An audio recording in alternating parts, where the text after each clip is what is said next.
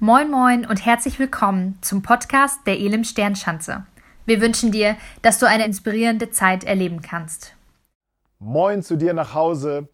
Hey, bevor ich einsteige in die Predigt, lass mich noch zwei Dinge sagen. Die erste Sache ist, hier sind wir zum letzten Mal mit in dieser Kulisse. Wir ziehen um, wir ziehen heute sogar noch um und werden dann im Haus 73 im Schulterblatt sein. Und ich kann dir sagen, wenn du noch nicht da warst, es ist eine richtig, richtig schöne Base, die wir jetzt hier aufgebaut haben, die wir da betreiben können, wo wir uns als Kirche treffen können und wo wir zusammen sein können, wenn wir dann wieder uns treffen können. Aber eins ist gewiss, wir werden uns wieder treffen. Wir werden wieder zusammenkommen. Es werden wieder andere Zeiten kommen. Und das ist wunderbar, dass wir dann schon die Möglichkeit haben, mitten im Schulterblatt, mittendrin ähm, zu sein. Und da bin ich noch schon bei dem zweiten Punkt.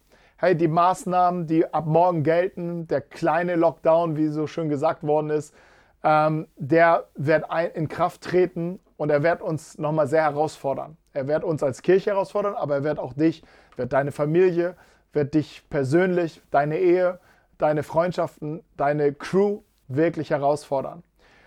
Und ich möchte dich ermutigen und stärken in dieser Zeit und auch herausfordern, denn ich glaube, die größte Herausforderung ist, ist einen innerlichen Lockdown in diesen Tagen zu widerstehen.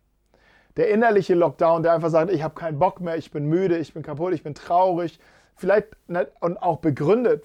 Einige von uns leiden wirklich auch wirtschaftlich, sie leiden geistlich und leiden seelisch. Und das braucht schon enorme Kraft, sich nochmal auszurichten, nochmal aufzustehen, nochmal die zweite Lunge rauszuholen. So wie beim Fußball, 90 Minuten sind gespielt und jetzt kommt es in die Verlängerung. Und alle, die schon mal eine Verlängerung gespielt haben, nach 90 Minuten voller Spielzeit, wissen, was das kostet. Aber Gott wird uns Kraft geben und wir brauchen diese Kraft von oben. Und ich wünsche dir ganz viel Ruhe auch in diesen Tagen. Auch eine innerliche Ruhe, nochmal so ein Ausrichten, nochmal so ein, so ein ähm, Fokussieren. Denn in all dieser Veränderung und Durcheinander gibt es Dinge, die unveränderlich sind und sie sind in deinem Leben, wenn du an Jesus glaubst. Der, der schon manche Pandemien und Seuchen und Kriege und all das überstanden hat und immer noch lebt und da ist.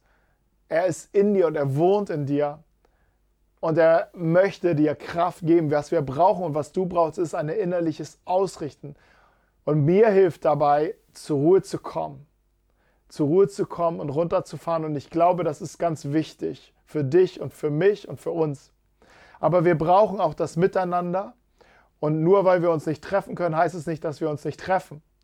Wir können uns, wir sollten jetzt hier kreativ sein und sehr ähm, nach Möglichkeiten suchen. Lass dich inspirieren. Aber wir können telefonieren, wir können WhatsApp, wir können uns schreiben, wir können uns Briefe schreiben, wir können äh, miteinander Zoom oder FaceTime. Es gibt so viele Möglichkeiten, die wir tun können. Wir können uns ja auch sogar zu zwei treffen, zwei Haushalte können sich sogar treffen. Und lass uns das nutzen. Und jetzt könnte es sein, dass du vielleicht sagst, ja, mich ruft aber keiner an oder mich kontaktiert keiner. Ich möchte dich und mich herausfordern. Lass uns die Ersten sein, die kontaktieren. Lass uns nicht warten, bis jemand auf uns zu kommen. Lass uns nicht diese Opferrolle einnehmen, sondern lass uns aktiv sein und sagen, hey, ich kontaktiere jemanden, ich rufe jemanden an, ich melde mich. Das wünsche ich dir, dass du diesen Weg findest und äh, dass wir zusammen, wie wir zusammen durch diese nächsten vier Wochen gehen oder vielleicht noch weitere Wochen, da, dazu mehr am Dienstag beim Herstellung und Vision, sei unbedingt dabei. Und wir werden uns da zusammen nochmal auch mit diesem Thema beschäftigen. Aber jetzt möchte ich in die Predigt hineingehen. Die Predigt, die heute abgeschlossen werden soll, diese Serie von Jesus lernen.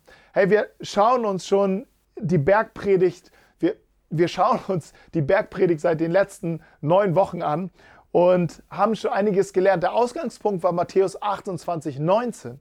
Denn dort berichtet Matthäus von der letzten Begegnung, die Jesus mit seinen Jüngern hatte. Und in seinen Jüngern sah er schon viel mehr, als sie gerade wahrnehmen konnten. Er sah nämlich eine neue Gemeinschaft, die er formte über drei Jahre lang. Und er wusste, er geht jetzt zum Vater und sagte, wie ich in diese Welt gesandt worden war oder bin, sende ich jetzt euch in diese Welt. Und er formte diese Gemeinschaft. Und er sagte, bringt, holt neue Menschen, ladet Menschen in diese neue Gemeinschaft mit ein. In der ganzen Welt, ähm, äh, geht in die ganze Welt hinein, ladet sie ein, Teil davon zu werden. Und lehrt die Menschen zu, ähm, Vers 19, lehrt sie alles zu halten, was ich euch geboten habe. Und was hat Jesus den Menschen geboten? Das das ist etwas, was wir uns angeschaut haben in der Bergpredigt. Denn Matthäus fasst es in Matthäus 5, 6 und Kapitel 7 zusammen. Ein, einen wesentlichen Teil der Lehre von Jesus. Und davon haben wir schon sehr, sehr viel in den letzten Tagen und Wochen gelernt. Mir persönlich ist die Bergpredigt nochmal ganz neu, ganz frisch ans, ans, ans Herz gewachsen und ganz neu wichtig geworden. Ähm, und was der wesentliche Punkt ist in der Bergpredigt, den, den, den ich für mich so heraus entdeckt habe, ist, dass Jesus beschreibt, wie ein Leben mit Gott aussehen kann und aussehen soll. Nicht nur ein Nice to have für die besonders Motivierten, sondern ein Must-have für jeden, der Jesus nachfolgt. Mir hat es neu gezeigt, es geht nicht darum, an Jesus zu glauben, sondern mit ihm zu leben und ihm nachzufolgen und von ihm zu lernen ein Leben lang. Und das ist mir ganz bewusst gleich am, im, im Kapitel 5, gleich die ersten Verse, wie Jesus einsteigt in die Bergpredigt und einen glücklichen Menschen, einen erfüllten Menschen beschreibt und sagt, ein glücklich erfüllter Mensch ist jemand, der abhängig ist von Gott, der sanftmütig ist, der barmherzig ist, der, der nach Gerechtigkeit hungert und, und der, der den Frieden sucht. Hey, der, der bereit ist, auch ähm, Bedrängnis um seines Namens willen zu erleben. Du, du, du schließt es und denkst, das, das ist ein glücklich und erfülltes Leben. Aber dann, wenn wir tiefer einsteigen, merkst du, ja, das ist ein Leben, das wirklich erfüllt ist und Sinn macht und ein Leben, was Jesus ähnlicher ist, denn er beschreibt zuerst sich selbst und dann beschreibt er dich. Und das Ziel ist, dass wir in unserem Leben ihm ähnlicher werden, in unserem Charakter und aus unserer entwickelt sich eine Haltung und aus unserer Haltung entwickelt sich ein Handeln, ein Handeln, was Verantwortung übernimmt. Und Jesus möchte uns genau dorthin führen in der Welt, im Hier und Jetzt, den Himmel auf die Erde zu holen. Denn im Zentrum der Bergpredigt steht das Vaterunser. Und es, es startet mit dem Beziehungsaspekt, unser Vater. Und es macht gleich deutlich, dein Reich komme, dein Wille geschehe, wie im Himmel, so auf Erden. Und macht deutlich, dass wir nicht nur leben für die Ewigkeit irgendwann, sondern dass wir ganz bewusst im Hier und Jetzt leben und Verantwortung in dieser Welt übernehmen. Und es geht darum, dass es die Bergpredigt uns dahin oder Jesus uns in der Bergpredigt lehrt und zeigt, wie unser Charakter sich entwickeln soll, ihm ähnlicher zu werden. Und Dietrich Bonhoeffer, ich weiß nicht, ob du ihn kennst, er war Pastor zur Nazi-Zeit und einer der Leiter der sogenannten bekennenden Kirche. Aufgrund seines Glaubens und aufgrund der Bergpredigt, in die er zu der Zeit oder sehr intensiv studierte, und er beschreibt, er hat eine innerliche Erweckung erlebt durch die, durch die Bergpredigt, war er überhaupt in der Lage, in, im Widerstand zu sein gegen dieses NS- Diktaturregime. Und konnte bekennen bis zu seinem letzten Tag seines Lebens, ich glaube und gehorche Jesus Christus. Und ich beuge meine Knie nicht vor diesem Diktator. Und er konnte es benennen, was die Nazizeit war. Ein Unrechtsregime. Und dafür gab er sein Leben. Und die Bergpredigt war etwas, was ihn immer wieder inspirierte, so ein Leben zu leben. Und er beschreibt Folgendes, sagt er. Menschlich gesehen gibt es unzählige Möglichkeiten, die Bergpredigt zu verstehen und zu deuten. Jesus kennt nur die einzige Möglichkeit. Einfach hingehen, gehorchen und tun. Und mit diesen Gedanken möchte ich in diese Predigt richtig einsteigen. Denn wenn, wenn Bonhoeffer sagt, dass die einzige Möglichkeit ist, die Bergpredigt zu verstehen, indem man gehorcht und die Dinge tut, dann denkt Bonhoeffer oder dann, dann ist er mit uns an dem letzten Punkt der Aussage Jesu in der Bergpredigt. Und das ist Matthäus 7, Vers 24. Jesus sagt dort, wer auf mich hört und danach handelt, ist klug, handelt wie ein Mann, der ein Haus auf massivem Fels baut. Auch wenn der Regen in Sturzbächen vom Himmel rauscht, ins Wasser über die Ufer tritt und die Stürme an diesem Haus rütteln, wird es nicht einstürzen, weil es auf Fels gebaut ist. Und Jesus setzt darauf, dass die Zuhörer hören und tun. Sein größeres Ziel ist das Tun in uns, das, das aus uns kommt. Aber ein Tun kommt immer aus einer inneren Haltung. Ein Tun kommt immer aus einem Charakter. Das heißt, wir brauchen eine innere Veränderung, eine Bereitschaft, innerlich verändert zu sein, um die Dinge zu tun, die den Himmel auf die Erde holen. Und über dieses Tun beziehungsweise über das Nichttun möchte ich heute noch einmal sprechen. Es gibt ein, ein Buch, äh, ich habe es selber nicht gelesen, nur, nur auszugsweise, aber ähm, ich fand den, den Titel gut. Es ist in den 80er Jahren erschienen, so ungefähr vor 40 Jahren. Und die, äh, die heißen, äh, Brüder heißen Fritz und Christian Schwarz. Und sie haben ein Buch geschrieben, wie man Jesus kalt stellt.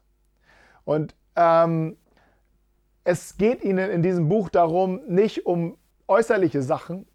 Sie sind auch keine Atheisten, die sagen, komm, lass uns die Kirche jetzt mal kalt stellen, sondern sie sind überzeugte Christen, Jesu Nachfolger und die ähm, in sich Dinge erkannt haben, die Jesus und den Glauben an Jesus kalt stellen.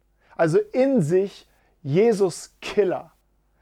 Und sie sprechen davon, ähm, wie man zum Beispiel sich so ein frommes, überlegenes Lächeln angewöhnt, aber eigentlich nur Probleme sich damit, nur damit man sich eigentlich Probleme vom Leib hält.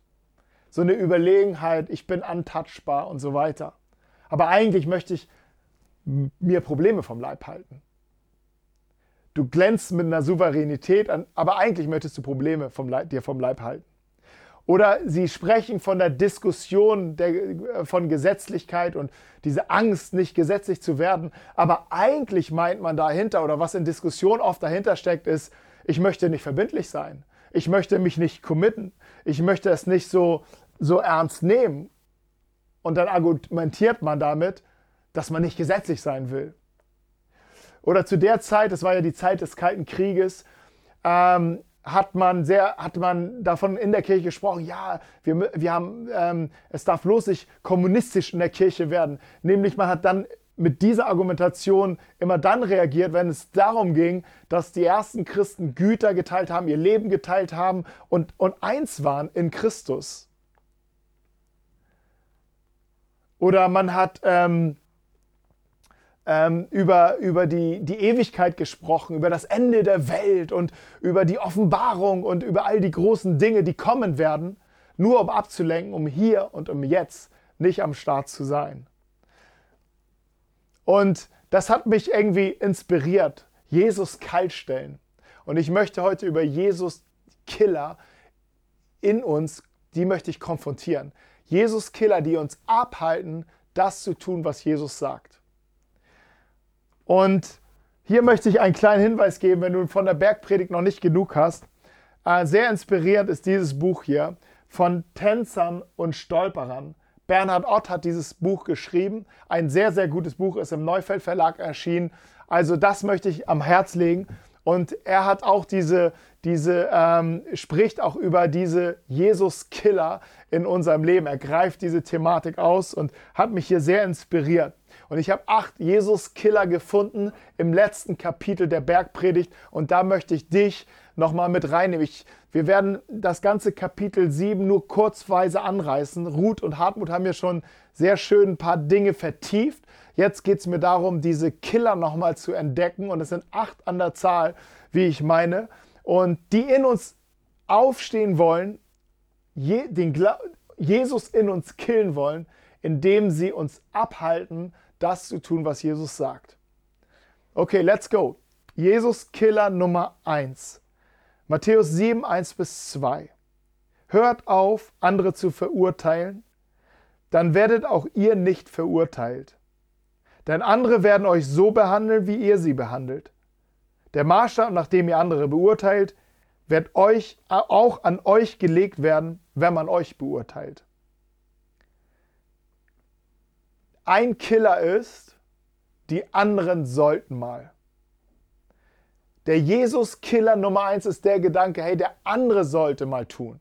Jetzt sind die anderen mal dran. Ich habe schon so viel gemacht. Ich habe schon so viel getan. Ich habe schon so viel dazu gesagt. Jetzt müssen die anderen mal und ich und ich gehe in diese Position.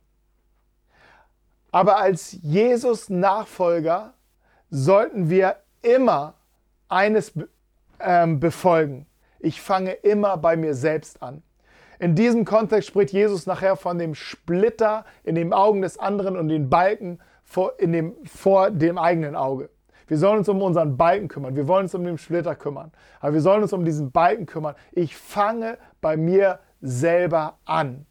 Und am Ende meines Lebens stehe ich alleine vor Gott und nicht mit all den anderen, wo ich jetzt den Finger drauf zeige.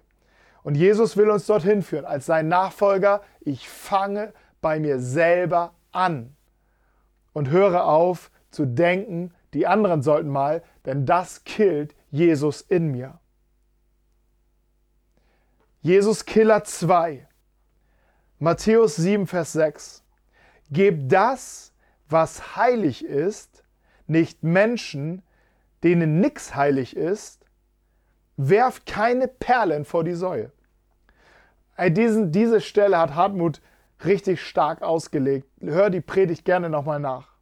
Und hier geht es nicht darum, andere Menschen einzuteilen in Säue und in Schweine und in Hunde oder keine Ahnung, sondern ähm, hier geht, das ist nicht die Absicht, die Jesus hier hat, die man schnell vielleicht rauslesen könnte, sondern es geht darum, dass wir unser Leben, unser kostbares Leben nicht einfach wegwerfen, auch unser geistliches Leben nicht einfach hingeben, nicht einfach über den Jordan werfen. Und der Jesus-Killer Nummer zwei ist, verkenne dein kostbares Leben, das du hast. Wenn du das verkennst, dann ist es und nicht, nicht pflegst und nicht hegst, dann ist es so, als würdest du, du schmeißt es weg in die Bedeutungslosigkeit. Aber als ein Nachfolger von Jesus lerne ich mein Leben und mein Glauben als das wertvollste Geschenk anzunehmen und zu sehen, als das wertvollste Geschenk, das ich habe. Und ich nehme Zeit, dieses Leben und dieses, dieses Geschenk des Glaubens wirklich zu pflegen und zu ernähren und zu stärken. Der Jesus-Killer Nummer zwei ist, verkenne dein kostbares Leben. Aber als Nachfolger nehme ich es als Geschenk an und werde, lass es mir bewusst sein, wie wertvoll und besonders es ist, dass ich an Jesus Christus glauben darf. Der dritte Killer, Matthäus 7, Vers 7. Bittet und ihr werdet erhalten. Sucht und ihr werdet finden. Klopft an und die Tür wird euch geöffnet werden. Der Killer dahinter ist, ich schaffe das nicht. Ich kann das nicht. Ich, bei mir klappt das nicht. Ich, all diese Dinge. Aber als Jesus Nachfolger denke ich hier anders. Natürlich kommt jeder von uns an seinen Grenzen, ich auch, ständig. Aber ich bin abhängig von Gott und ich weiß, mein, meine Kraft und meine Stärke, meine Ideen und meine Weisheit, sie kommen nicht aus mir, sondern sie kommt von ihm. Und Jesus lädt mich ein, in, ein, im, in einem Lebensstil des Gebetes in seiner Nähe zu bleiben, in, seiner, in, in dieser Abhängigkeit aktiv zu leben. Dieser, dieser Vers in Matthäus, äh, den überliefert Lukas uns noch mit folgender Ergänzung. Wie viel mehr wird dann der Vater im Himmel denen den Heiligen Geist geben, die ihn darum bitten? Jesus verheißt dir und mir den Heiligen Geist der uns Kraft gibt, der uns tröstet, der uns stärkt, der uns ausrichtet, der uns hilft, der mit uns unterwegs ist, der unser Leiter sein will in unserem Leben. Und oft vergessen wir ihn und kommen dann zu dem Gedanken, ich schaffe das nicht. Aber als Jesus-Nachfolger sagst du, wenn ich an meinen Grenzen bin, und das bin ich ständig, ich bin abhängig von Gott, und ich suche seine Nähe Tag für Tag für jede Situation. Wir gehen weiter, Matthäus 7, Vers 12. Geht so mit anderen um, wie die anderen mit euch umgehen sollen. In diesem Satz sind das Gesetz und die Propheten zusammengefasst. Matthäus 7, Vers 12. Und der Jesus-Killer, der mir hier begegnet ist, das ist komplex und kompliziert. Das ist ein Gedanke in uns. Man könnte auch sagen, so einfach ist das nicht. Und damit wurde auch Jesus konfrontiert. Ich meine, die damaligen Gesetzeslehrer, sie hatten neben den zehn Geboten viele, viele Gebote noch drumherum gebaut, damit man die Gebote hält. Denen waren die zehn Gebote schon zu einfach. Deshalb wurden noch mehr Gebote drumherum gebaut, damit man diese zehn Gebote irgendwie halt, hält, weil das Leben so komplex und kompliziert ist. Jetzt kommt Jesus und sagt, geht so miteinander um, wie die anderen mit euch umgehen sollen. Das ist die Erfüllung des Gesetzes. An anderer Stelle sagt er, liebt Gott und liebt den Nächsten so wie euch selbst. Und man könnte sagen, Herr Jesus, das ist zu einfach. So einfach ist das Leben nicht. Aber vielleicht ist es doch manchmal einfacher, als wir denken. Und vielleicht ist unsere Kompliziertheit manchmal nur eine Ausrede, um das zu tun, was Jesus sagt, nämlich den anderen zu lieben, Gott zu lieben, auch und uns selbst zu lieben. Lass es mal wirken auf dich. Aber ich bin froh, dass Gott mit mir so einfach umgeht und mich liebt und annimmt, wie ich bin. Und ihm möchte ich folgen und ihm möchte ich es gleich tun. Hey, wir kommen zum fünften Jesus-Killer. Ich hoffe, du kannst noch. Matthäus 7, Vers 13 steht, ihr könnt das Reich Gottes nur durch das enge Tor betreten. Die Straße zur Hölle ist breit und ihre Tür steht für die vielen weit offen, die sich für den bequemen Weg entscheiden. Das Tor zum Leben dagegen ist eng und der Weg dorthin ist schmal, deshalb finden ihn nur wenige. Und der fünfte Jesus-Killer ist, dieses Leben führt zu Schwierigkeiten. Also dieses Leben mit Gott führt zu Schwierigkeiten. Hey, wenn ich das ernst nehme mit Gott, wenn ich das ernst nehme, was er sagt, dann werde ich Schwierigkeiten bekommen.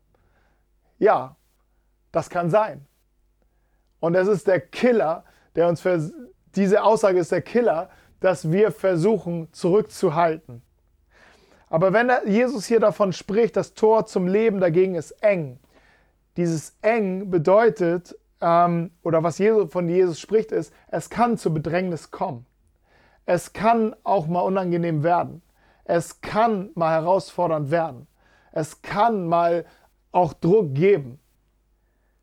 Und Jesus bereitet seine, ähm, seine Jünger darauf vor, dass sie in, dass sie eine Widerstandskraft entwickeln, wirklich standhaft zu bleiben, zu ihren inneren Werten, zu dem, der unveränderlich ist. Und so einen Charakter möchte er in uns entwickeln. Und möchte er in dir entwickeln. Und er gehört unbedingt dazu, wenn wir Jesus nachfolgen.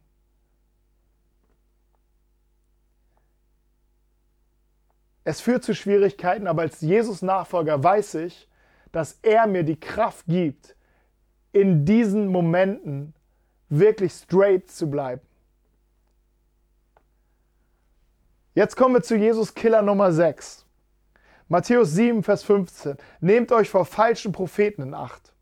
Sie kommen daher wie harmlose Schafe, aber in Wirklichkeit sind sie gefährliche Wölfe, die euch in Stücke reißen wollen. Ihr erkennt sie an seinem Verhalten, ihrem Verhalten, so wie einen Baum an seinen Früchten erkennt. Und der Jesus-Killer hier ist, ja, dieser sagt. Und habt ihr schon den gehören gesagt? Und guck mal, was ich hier auf YouTube gesehen habe. Und guck mal, was ich hier in dieser, in die, auf Facebook gelesen habe. Hey, da müssen wir drauf reagieren. In diesen Zeiten sind so viele Propheten unterwegs, so viele falsche Propheten unterwegs, die angeblich im Namen des Herrn sprechen. Aber hier sagt Jesus, diese Leute werden kommen. Und sie kommen nicht von außen, sondern sie kommen von innen. Es sind die Wölfe im Schafspelz. Oder sie reagieren wie Wölfe in Schafspelz. Sie reagieren mit ihrer eigenen, äh, sie, sie handeln nach ihrer eigenen Agenda. Und Jesus sagt, ihr werdet sie erkennen. Hört nicht auf sie, sondern ihr werdet sie erkennen. Schaut auf ihre Früchte. Und nicht nur auf, auf ihr, das, was sie äußerlich tun, sondern wie sie reden und, und schaut darauf hin, wie ihre Haltung ist. Und schaut darauf hin, wie, wie ihre Herzenseinstellung ist. Und ihr werdet erkennen, wer von mir ist oder wer nicht von mir ist. Und als Nachfolger von Jesus entwickle ich ein gesundes Auge in der Beurteilung dieser falschen Propheten. Sie werden die Kirche immer begleiten und sie werden immer von innen kommen. Und lasst uns hier wachsam sein, gerade in diesen Zeiten, wo so viele auf irgendwelchen Verschwörungstheorien ähm, einsteigen, Dinge vergeistlichen. Lasst uns hier wachsam sein und mit einem gesunden Auge schauen, von was, was für ein Spirit ist, ist hinter all diesen Aussagen. Der Jesus-Killer 6 ist, ja, dieser sagt. Aber wir halten dagegen, indem wir schauen mit einem gesunden Auge, in welcher Haltung wird hier was gesagt. Der Jesus-Killer Nummer 7 ist Matthäus 7, Vers 21. Nicht alle Menschen, die sich fromm gebärden, glauben an Gott. Auch wenn sie Herr zu mir sagen, heißt das noch lange nicht, dass sie ins Himmelreich hineinkommen. Entscheidend ist, ob sie meinem Vater im Himmel gehorchen. In anderer Übersetzung heißt es nicht alle, die sagen Herr, Herr. Und der Jesus-Killer Nummer 7 sind die Aussagen wie Herr, Herr, Jesus, Jesus, Gott, Gott. Kannst du dir vorstellen, dass diese Formulierungen Jesus im Ohr wehtun, auch wenn er angeblich gemeint ist? Jesus tut es nämlich dann weh, wenn nichts davon auf die Straße kommt und sich in uns und durch uns nichts verändert. Und wir diese Floskeln einfach nur nehmen, um uns irgendwie für uns, diese Dinge einfach für uns gebrauchen. Hör auf, ständig zu sagen, Herr, Herr oder Dinge zu vergeistlichen. Lass dich auch nicht beeindrucken von großen Bekenntnissen von Menschen, die, die großartig irgendwie versuchen zu beten. Jesus spricht hier eindringlich, sehr eindringlich davon, dass diese, dass diese Menschen, dass er diese Menschen nicht kennt. Es gibt sogar Menschen, davon spricht Jesus, die in seinem Namen Zeichen und Wunder tun. Vielleicht mehr Zeichen und Wunder als ich oder du. Und wir sind beeindruckt davon, aber Jesus sagt, schau auf seinen Charakter. Und manchmal sind die Menschen, die so geistlich reden, am weitesten weg von Gott. Als Jesus-Nachfolger verabschiede ich mich von Wortfassaden und beginne schlicht und einfach das zu tun, was Jesus gesagt hat. Und jetzt der letzte Killer. Der letzte Killer ist nur hören und nicht tun. Matthäus 7, Vers 26. Doch wer auf mich hört und nicht danach handelt, ist ein Dummkopf. Er ist wie ein Mann, der ein Haus auf Sand baut. Hören und nicht tun. Hey, wir hören viele Predigten auf YouTube, auf äh, Podcasts, auf keine Ahnung wo. Ich höre auch gerne Predigten, aber wenn Dinge nicht auf die Straße kommen, wenn Dinge, die ich gehört habe, wenn ich sie nicht anfange umzusetzen, dann bin ich wie das tote Meer. Und ich werde anfangen zu stinken und unbrauchbar sein aus dem, ähm, was, weil aus mir nichts mehr rausfließt. Hey, die Dinge, die ich höre, ich würde mal sagen, höre lieber weniger und fange an, die Sachen zu tun. Früher, als ich in der, in der Kinderkirche aktiv war, die Mitarbeiter und unsere Teams, so oft wurde gesagt, hey, hier wird auch das Wort Gottes gepredigt unter den Kindern. Vielleicht einfacher, vielleicht komprimierter, vielleicht klarer. Aber einer, einer sagte mal, aber wenn ich nur diese eine Sache, die heute gepredigt wurde, ist, tue, von Sonntag zu Sonntag immer eine Sache mehr tue, dann werde ich mehr wachsen, als wenn ich tausend Informationen bekomme. Und richtig, und richtig liegt er. Richtig, genau so, das ist es. Diese eine Sache tun, die ich höre und verstanden habe. Als Jesus-Nachfolger bin ich bereit, Verantwortung zu übernehmen und die zu tun, was ich bisher weiß. Und ich widerstehe dem Killer in mir, nur zu hören und nicht zu tun. Hey, das sind die Killer, die in uns leben, die in uns aktiv sind und die, ich, die einfach, ähm, die dich hindern, die Dinge zu tun, die Jesus uns sagt und uns auch hindern, einen Jesus-ähnlichen Charakter auf, ähm, ja, zu entwickeln. Ein, der erste Killer war, die anderen sollten doch. Der zweite Killer ist, ich verkenne das Kostbare, was ich habe in meinem Leben. Der dritte Killer ist, ich schaffe das nicht. Der vierte Killer ist, das ist, Leben ist zu komplex und zu kompliziert. Der fünfte Killer ist, das wird zu Schwierigkeiten führen. Der sechste Killer ist, ja, dieser sagt oder dieser sagt.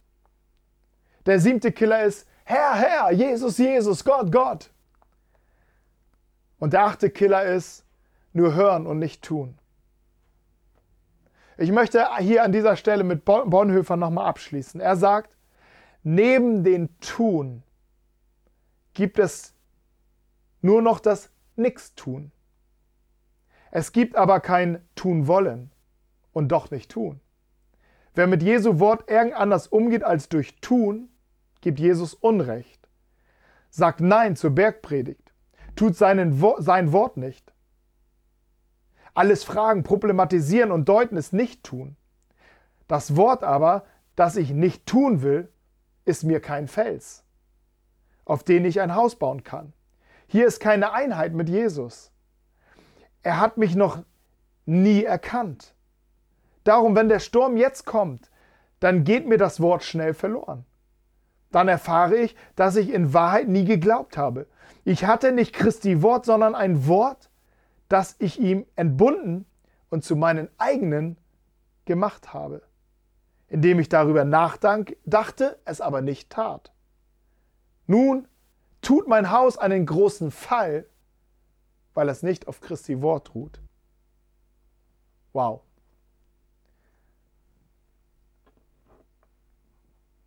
Dein aus ein Leben, das bereit ist zu tun, was Jesus sagt, entwickelt sich Vollmacht, Autorität und Stärke.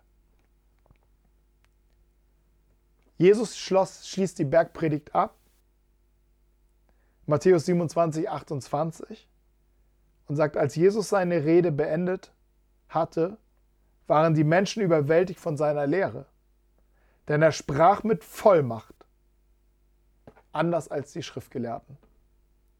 Ich habe mich gefragt, woher kommt die Vollmacht? Er hat nur geredet, keine Wunder getan. Warum waren sie so überwältigt? Weil viele Menschen, auch zu der Zeit, haben schon große Reden geschwungen.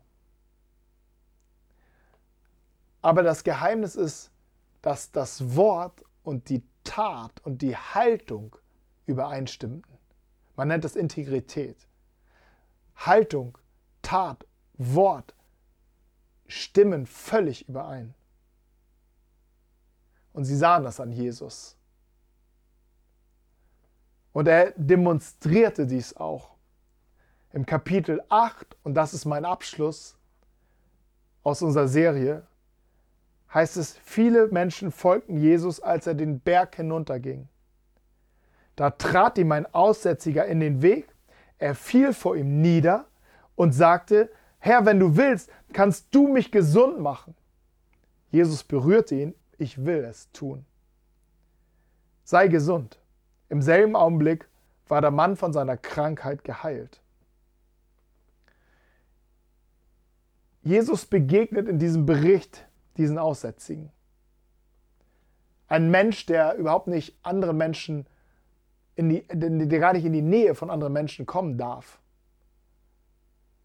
Einige Ausleger sagen, dass er sich in dieser Bergregion, wo sehr viele Felsen und Klüften sind, versteckt hat, weil er ja direkt unmittelbar vor Jesus stand, als er den Weg hinunterging und Tausende von Menschen ihn begleiteten. Auf jeden Fall stand er vor Jesus. Und wir sehen, wie Jesus ihm begegnete, voller Sanftmut, voller, voller ähm, Barmherzigkeit, in, im vollen Frieden. Und er berührte diesen Menschen und er wusste in dem Moment, wo er diesen Menschen berührte, konnte es bedeuten für alle tausenden Leute um ihn herum, der kann nicht von Gott sein, weil den Aussätzigen darf man nicht berühren, dann wird man unrein. Aber er sagte nur, ich will dich heilen. Dieser Mensch wurde gesund und er stellte ihn wieder her. Er war bereit, auch die Schmach zu tragen. Es war ihm egal, was die Leute dachten. Er wusste, das ist jetzt das, was Gott von ihm will. Diesen Menschen zu berühren. Und er demonstrierte Wort und Tat und Haltung stimmen überein. Aber es gibt noch einen anderen Aspekt und damit möchte ich dich entlassen in diesen Tag und auch aus dieser Serie. Der Aspekt ist, dass in dem Aussätzigen auch, auch wir vorkommen. Vielleicht fühlst du dich manchmal so, genau so wie dieser Aussätziger. Auch vielleicht unter dieser Serie, dass du denkst, wow, ich ja, ich schaffe es nicht, der Jesuskiller. Ich kann es nicht, ich bin nicht würdig. Aber Jesus bleibt nicht auf dem Berg und erzählt von irgendwas, was, wie es sein sollte, sondern er geht immer in die Begegnung und er möchte dir begegnen. Er möchte dich berühren. Vielleicht denkst du, ich bin so unrein, ich habe so schlechte Gedanken, ich habe so verdrehte Gedanken, ich habe so hässliche Gedanken, ich habe so perverse Gedanken ich bin unrein. Äußerlich sieht man es nicht, aber innerlich sieht man es. Mein Herz ist, ist dreckig. Ich bin vielleicht verkrüppelt innerlich in meinem Herzen. Aber du kannst heute zu Jesus kommen und sagst, Jesus, kannst du mich heilen? Kannst du mein Herz berühren?